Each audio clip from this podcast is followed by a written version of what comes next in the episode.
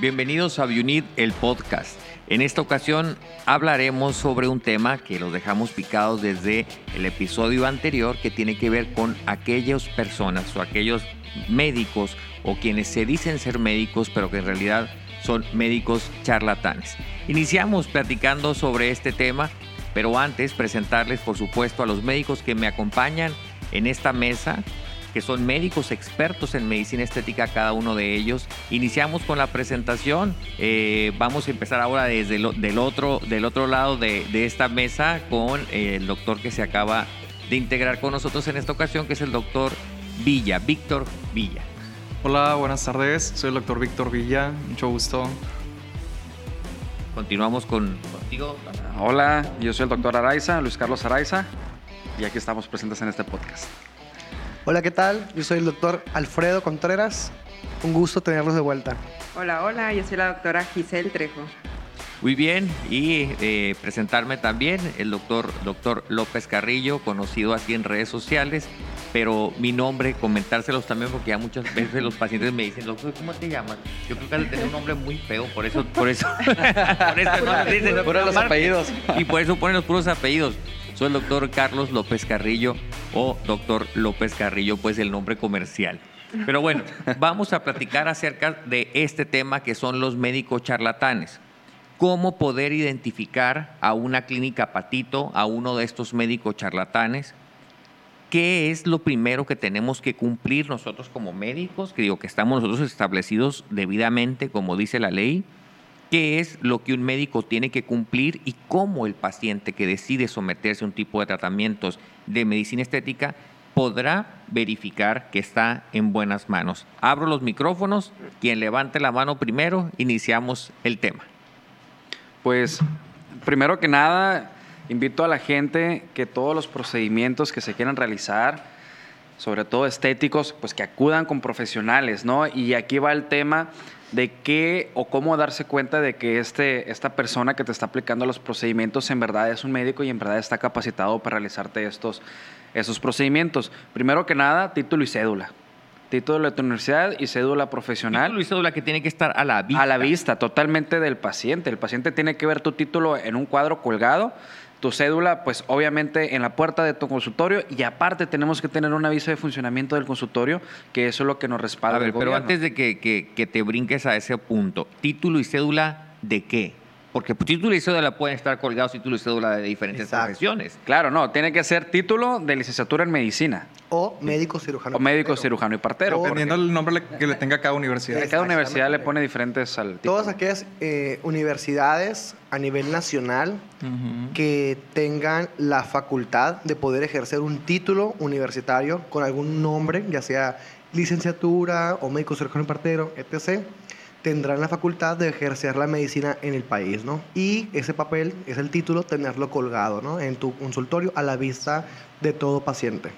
Asimismo, la cédula es un trámite a nivel federal que hay que eh, realizarlo y asimismo hay una cédula también estatal, ¿no? Que hay que tener también en nuestro consultorio a la vista de todos Sería entonces la, primero tener el título de médico, que ya sea médico general, médico cirujano, licenciado en medicina. que sea médico. Que sea médico. Médico, ajá. Totalmente. el otro punto es que tenga eh, la cédula profesional como médico. Exacto. hablaban también sobre el aviso de funcionamiento. De hecho, hablando de la cédula, para tener mayor seguridad, la puedes por ejemplo, si vas con un médico y quieres estar seguro de que es médico, la puedes buscar en internet y corroborar que sí es médico, ¿no? Porque pues también puede haber como que documentos falsos, ya no se sabe. Sí, una cédula falsa. de hecho, me tocó a mí, me robaron mi cédula. ¿Qué? o sea, haz de cuenta que eh, llegó un paciente, le hice su receta. Sí. Eh, era una receta controlada para, médicos para medicamentos controlados. Entonces, esa misma receta, pues tenía mi cédula, tenía todos mis datos, pues al paciente se le hizo fácil, los copió y los pegó en otra receta que él hizo en Word, en Paint, no sé, y estaba falsificando mi receta. No es cierto. Pero sí es controlado y, también falsificó el sello dorado. no, eh, no eh, ahí no falsificó la receta controlada como tal, simplemente yo le di una receta controlada, sacó mis datos y de esos datos empezó a hacer recetas normales para antibióticos, para otro tipo de oh, medicamentos. Qué peligroso. ¿eh? ajá, y, hasta que me llegaron con mi nombre, oye, ¿por qué estás dando esas recetas? Pues es que yo no las estoy dando. Exacto. Alguien robó mi cédula. Y la, importancia también de ponerle un sello y de llevar un control a, nivel, a nivel estatal, exactamente, para la emisión de esas recetas controladas, ¿no? Porque están enumeradas. ¿Y supieron quién fue? No, nunca supe quién fue. ok, dejando el chisme a un lado, volviendo otra vez al, tema, es el aviso de funcionamiento. Pero, ¿qué es el aviso de funcionamiento? Ese aviso de funcionamiento es con el que tú puedes eh, llevar a cabo los procedimientos en tu consultorio y que más que nada como que está certificado para que puedas tener tu, tu negocio en, eh, en, forma. así es. Bueno, el aviso, de, el aviso de funcionamiento es un trámite que se hace ante la autoridad sanitaria. En este caso, en el caso de Sonora, que es donde estamos grabando este podcast, se llama COESPRISON o la COFEPRIS, pues que sería a nivel nacional. Entonces se hace el trámite ante esta autoridad sanitaria, el médico deberá de presentar esos documentos de los cuales acabamos de platicar, pero además deberá de presentar su registro para ejercer en el Estado.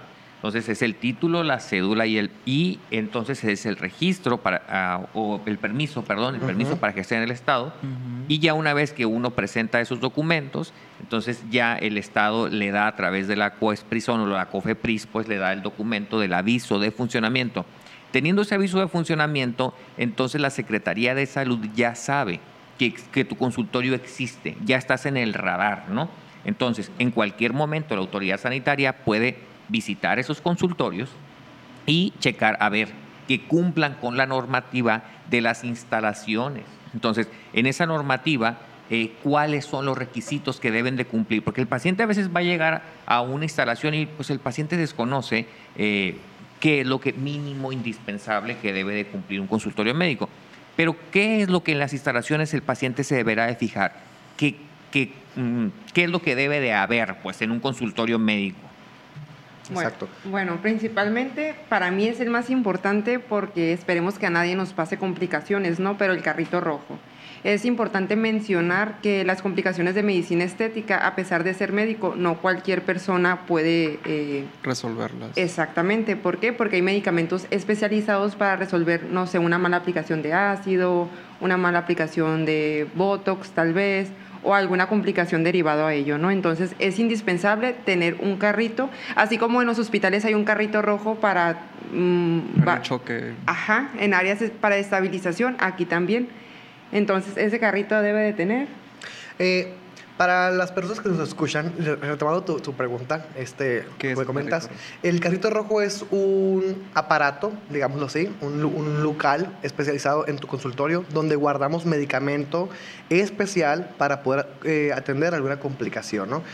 Tenemos ahí adrenalina, tenemos hialuronidasa, tenemos este, gasas, eh, tenemos soluciones, ciertas cosas, exactamente, corticosteroides, que nos ayudan a resolver alguna complicación en la parte estética que nos corresponde. ¿no? Este carrito rojo forma parte de ese aviso de funcionamiento. Entre otras cosas, es la parte de la infraestructura, que tenga el baño, que tenga la sala de espera, las salidas de emergencia. El área, la salida de emergencia, bien señalado, señalado exactamente Exactamente. Entonces son cosas, son muchas cosas que el consultorio debe de cumplir para poder tener ese papel que se llama aviso de funcionamiento. Si llegas a un local y no tienes estos documentos que hemos comentado anteriormente, aviso de funcionamiento, la cédula, el título y el permiso para ejercer en el Estado, entonces estamos frente a un médico charlatán. Alertas rojas, ¿no? Ahora, este aviso de funcionamiento también tiene que estar a la vista. También la, la, ley lo exige, que así tiene que ser. ¿eh? El aviso de funcionamiento no puede estar guardado y no es una cuestión de, de, que ah, el médico diga, no, es que esa es información personal, etcétera. No, no. Eh, me, ha, me, ha, tocado, pues en lo, en lo personal, a veces, eh, digo, ahora que me toca estar a mí como presidente ahorita del, Colegio de Médicos Estéticos, eh, ciertos, cierta problemática de la cual ahorita estaremos abordando, que eh, la persona, el que aplicó el tratamiento, se niega a mostrar al paciente su aviso de funcionamiento porque dice que es algo muy, información muy personal, cosa, cosa que no es cierto. Ese documento también tiene que estar exhibido, eh, ya sea en la sala de espera, en el consultorio del médico. O te dicen que está en trámite. Ah, si no, eso que está en trámite no es cierto. Si está en trámite, entonces no puedes abrir las puertas de tu consultorio hasta que tengas ese documento en mano. No puede ser. Si está en trámite, no, ajá, sí es. Bandera roja totalmente. le da confianza al paciente, o sea, como médico, mm, qué bueno, está preparado, tiene esto, y así el paciente se queda más tranquilo también en manos de quién se va Claro, y, es importante mencionar esto para concientizar a todas esas personas que nos están escuchando y quieren acudir con cualquier profesional de salud, pero en este caso pues estamos hablando de nuestros médicos, pues que estén alerta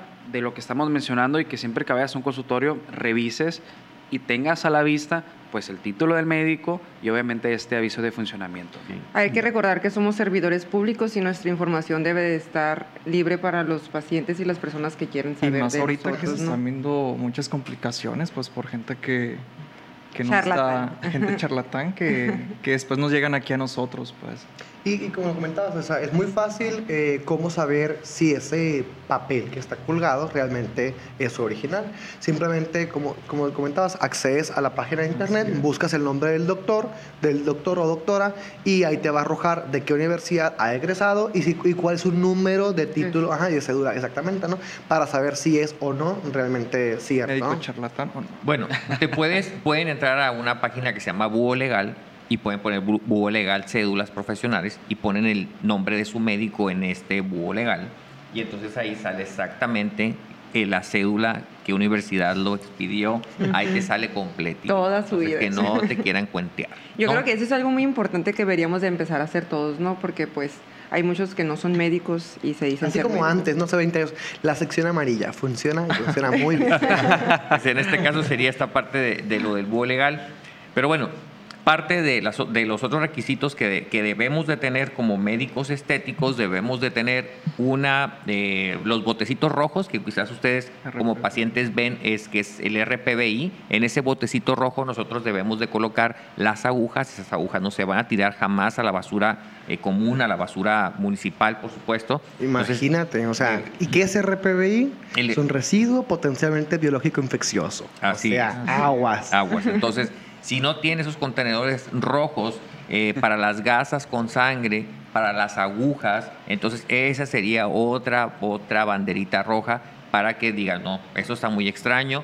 Eh, la otra es que el, al momento de la aplicación yo le recomiendo siempre al paciente que le solicite que le muestre qué es lo que le van a inyectar. Mm. Eso es muy importante. Que, eh, muéstrame qué es el producto que me vas a poner. Claro. Porque te pueden decir, yo te, voy a poner Botox, te voy a poner X o Y marca de ácido hialurónico. Sin embargo, pues a ti te pueden cuentear, te pueden decir al fin de cuentas, pues ya es tú al momento que siempre la aplicación pues vas a cerrar los ojos, lo que no quieres ver una aguja. Entonces ni cuenta te das y cuando viene la complicación que ya vienen los pacientes en muchas ocasiones ya complicados con nosotros, le preguntamos, bueno, ¿y qué fue lo que te pusieron? Bueno, es que me dijeron que me pusieron Botox. Ya cuando ves tú la complicación dices, esto no es imposible, no pudo haber sido con Botox. Aparte que después dicen, ay, me aplicaron agua, ¿no? Entonces hay que decirle, mira, este es, Botox. Es tratamiento, es producto. Porque luego llegan los pacientes con algún tipo de complicación y les decimos, ¿y qué te aplicaron? ¿Qué material te aplicaron? ¿O qué sustancia te aplicaron? No sé. No, no me aplicaron, no o si bien te va, es algo básico que O si bien te va, te dicen, era un frasquito de color café ámbar o era transparente. O la pastillita azul, la pastilla blanca. sí. y en la parte de la estética es importante este, eso, por ejemplo, de, de frascos no debidamente etiquetados y que pueden ser productos falsificados, productos piratas, que son muy empleados ahorita en la actualidad eh, por personal no médico y que son sujetos a presentarse complicaciones mucho mayor, eh, con mayor frecuencia que con productos que realmente son lo que te dicen que ser, ¿no? lo barato sale caro, ¿no? Sí. Claro. sí, eso, eso de lo barato sale muy caro. Eh, lo cada vez es más común estar viendo en redes sociales que ah, está el precio del Botox con precios que te dan risa. Que no es posible. No es posible, o sea, ni siquiera están aplicando. Ni, ni, subsidiando el tratamiento, o sea, no puede ser, no puede ser que sean esos precios tan, tan baratos. Pero dentro de, estas complicaciones de las que estamos eh, platicando, ¿cuáles son las complicaciones más comunes que les toca atender a ustedes en su consultorio derivado de esta mala práctica de la cual estamos conversando? Yo he tenido varios pacientes ya con, con complicaciones sobre todo con el relleno de labios con ácido hialurónico.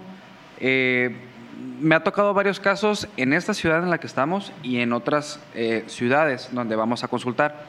El último caso que tuve era de una muchachita de 20 años que se había aplicado hace dos años eh, el ácido hialurónico, entre comillas. Ácido hialurónico. Ah, Ajá, y le comenté que si con quién había ido. Y me dijo, pues fui con una vecina, la cual me recomendaron, una comadre mía, porque dijo que era muy buena.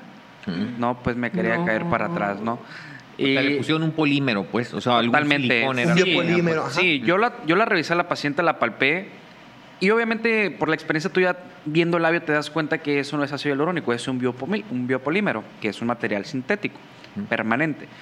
Entonces le dije, pues sabes que hay que hacerte un ultrasonido para confirmar lo que te estamos diciendo. ¿sí? Le realizamos el ultrasonido y confirmalmente, confirmar eh, que era silicona.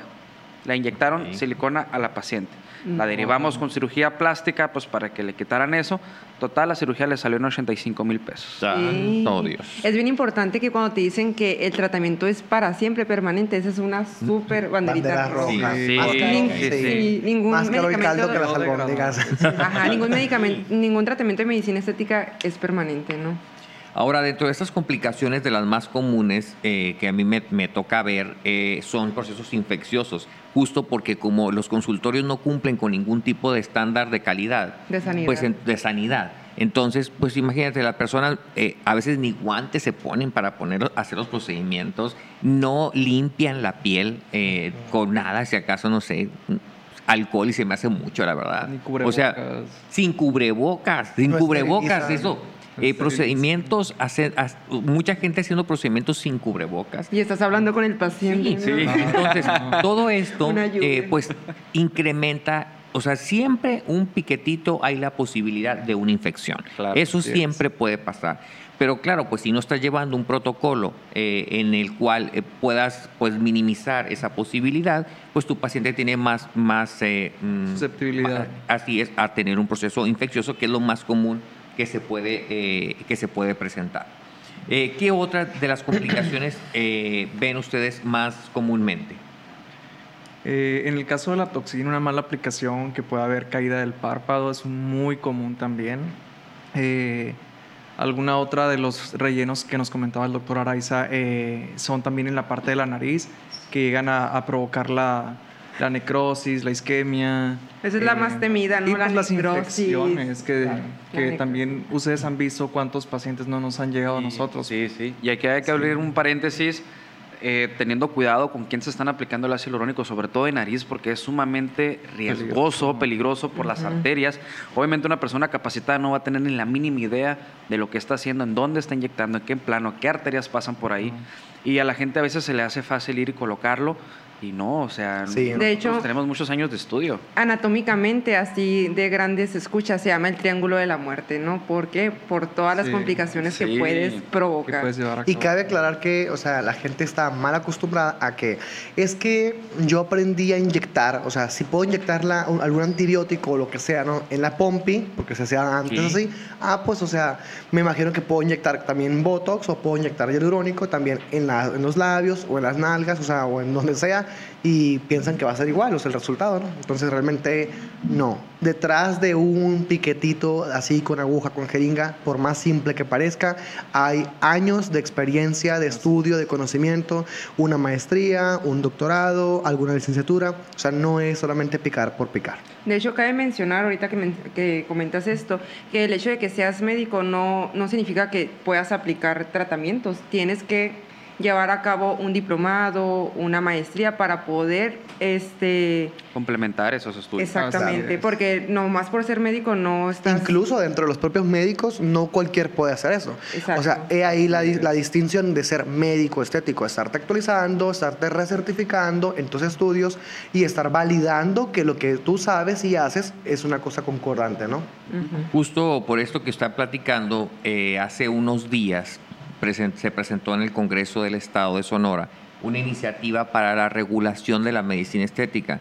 Desafortunadamente ese es un tema a nivel nacional. Ese es un tema eh, que México es uno de los países que carece de regulación en medicina estética. Esto ha dado pie pues para que ahora en cada esquina te puedan ofertar tratamientos de medicina estética. Sí. Pues, es, y un gran vacío legal. Es un, sí, es un gran vacío legal en, en el que estamos. Entonces, Sonora pretende ser pionero en, esta, en, este, en este tema.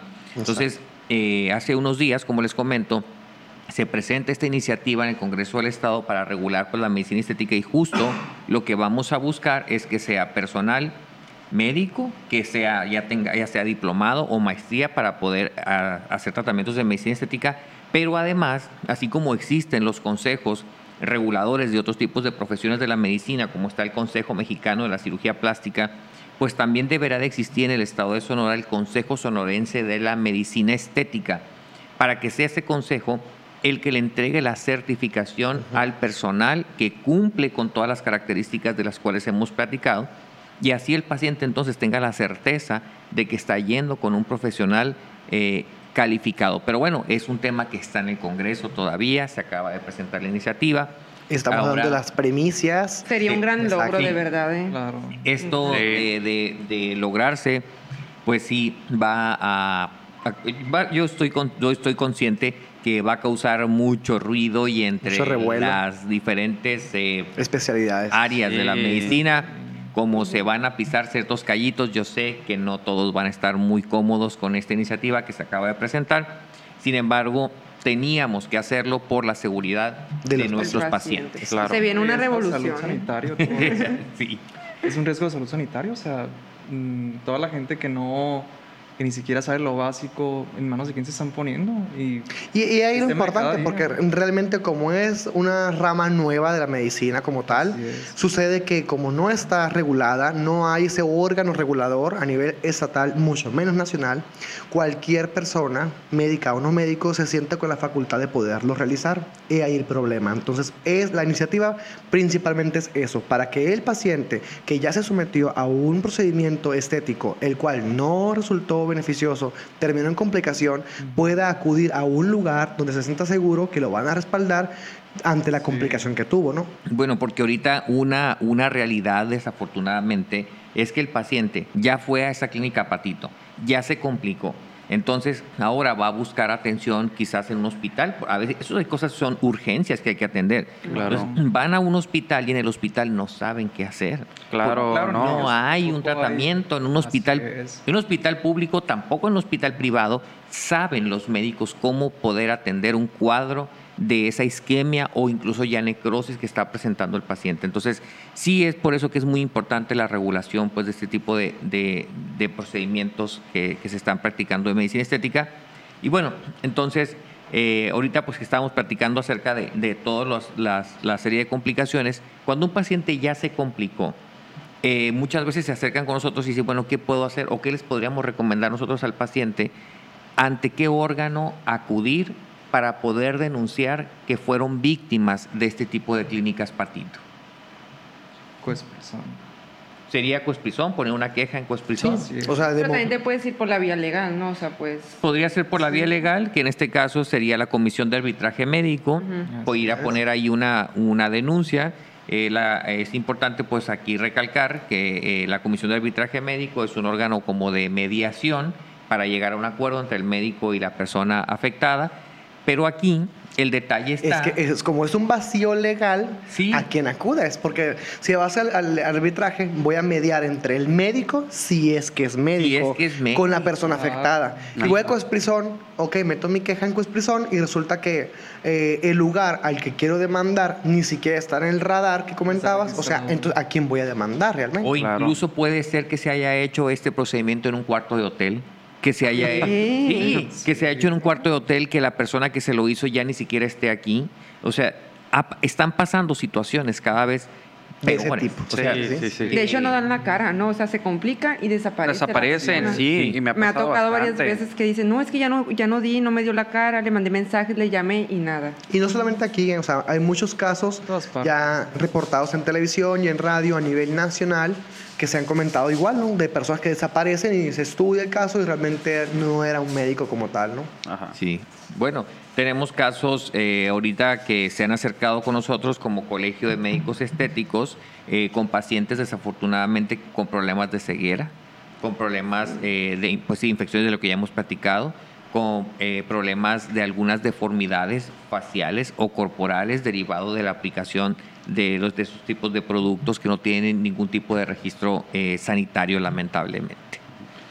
Eh, pero bueno, continuando con, el, con este tema, ya para, para cerrar, eh, ¿qué otra recomendación le podríamos hacer nosotros a nuestros pacientes que nos están escuchando en este momento para que puedan terminar de identificar la clínica correcta.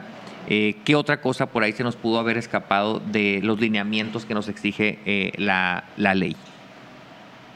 Bueno, pues eh, hacer como una recapitulación, serían los eh, documentos en regla eh, puestos a la vista del paciente, ¿no? Que mencionamos que era el título, la cédula y el registro eh, para ejercer el Estado y el aviso de funcionamiento.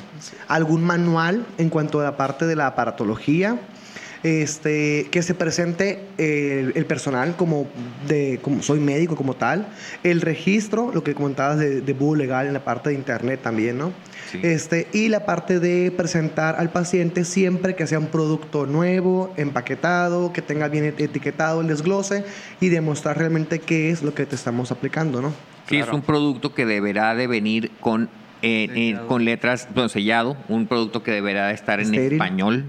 Entonces, porque pues productos hay de todo un poco que viene en chino, que viene dispersas, ¿no? en letras a veces que no, no es, imposible que podamos. Digo, y, muchas veces hay productos que son de otros países, pero que se pueden importar aquí en México, pero aquí en México ya se le da la traducción al etiquetado. Y dándole la, la demostración de que es un producto original, que es un producto real, pero que está, ajá, que está permitido aquí en México y que está con el debido etiquetado ya por parte de la COFEPRIS Aquí lo que pueden hacer, e invito a la gente, si acuden pues, a una clínica y les quieren aplicar un producto, que revisen si ese producto está aprobado por pues Prison o en este caso por, la, PRIS, por la COFEPRIS. Y sobre todo también en algunos productos por la FDA que esto ya te da un plus y una garantía de lo que te están aplicando, pues es un producto de alta gama. Algo que también hay que mencionar es que es muy importante cuando el médico hace alusión al paciente de qué es lo que te estoy aplicando, los beneficios y también los posibles efectos secundarios eh, que el paciente puede llegar a presentar, ¿no? O sea, no es picar por picar, es comentarte simplemente puede ocurrir esto, esto, esto, otro, simplemente como efectos secundarios, qué indicaciones como paciente debo de seguir, qué está de mi parte y qué está de parte del médico. Y para eso está el consentimiento informado, ¿no? También. Sí, Es, otra, es otra de las partes muy El consentimiento informado es un documento de que el paciente firma y para conocer qué es lo que se le aplica, el tratamiento, las posibles causas, consecuencias y demás. Antes de realizar cualquier aplicación tienes que quedarte sin ninguna duda sin ninguna duda de lo que te van a aplicar, de lo que va a suceder en ese, en ese tiempo, a los cuantos eh, días o meses vas a tener el efecto, te va a durar el efecto, tienes que estar completamente sin dudas informado. Ajá, informado. Doctores, se nos agota el tiempo. Estamos ya en la recta final. Yo sé que es un tema muy largo, muy para, polémico. Un tema muy, muy polémico y que yo sé que quisieron esquivar ciertas cositas. Yo sé que no mencionó algunas cosas para no meterse en broncas, pero es todo un tema esta, esta situación.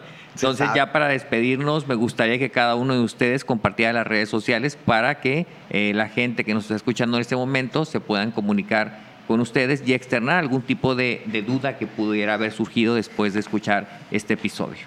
Empezamos contigo, doctora. Ok, a mí me pueden encontrar como arroba doctora Giselle Trejo y pues obviamente arroba Bionit Oficial.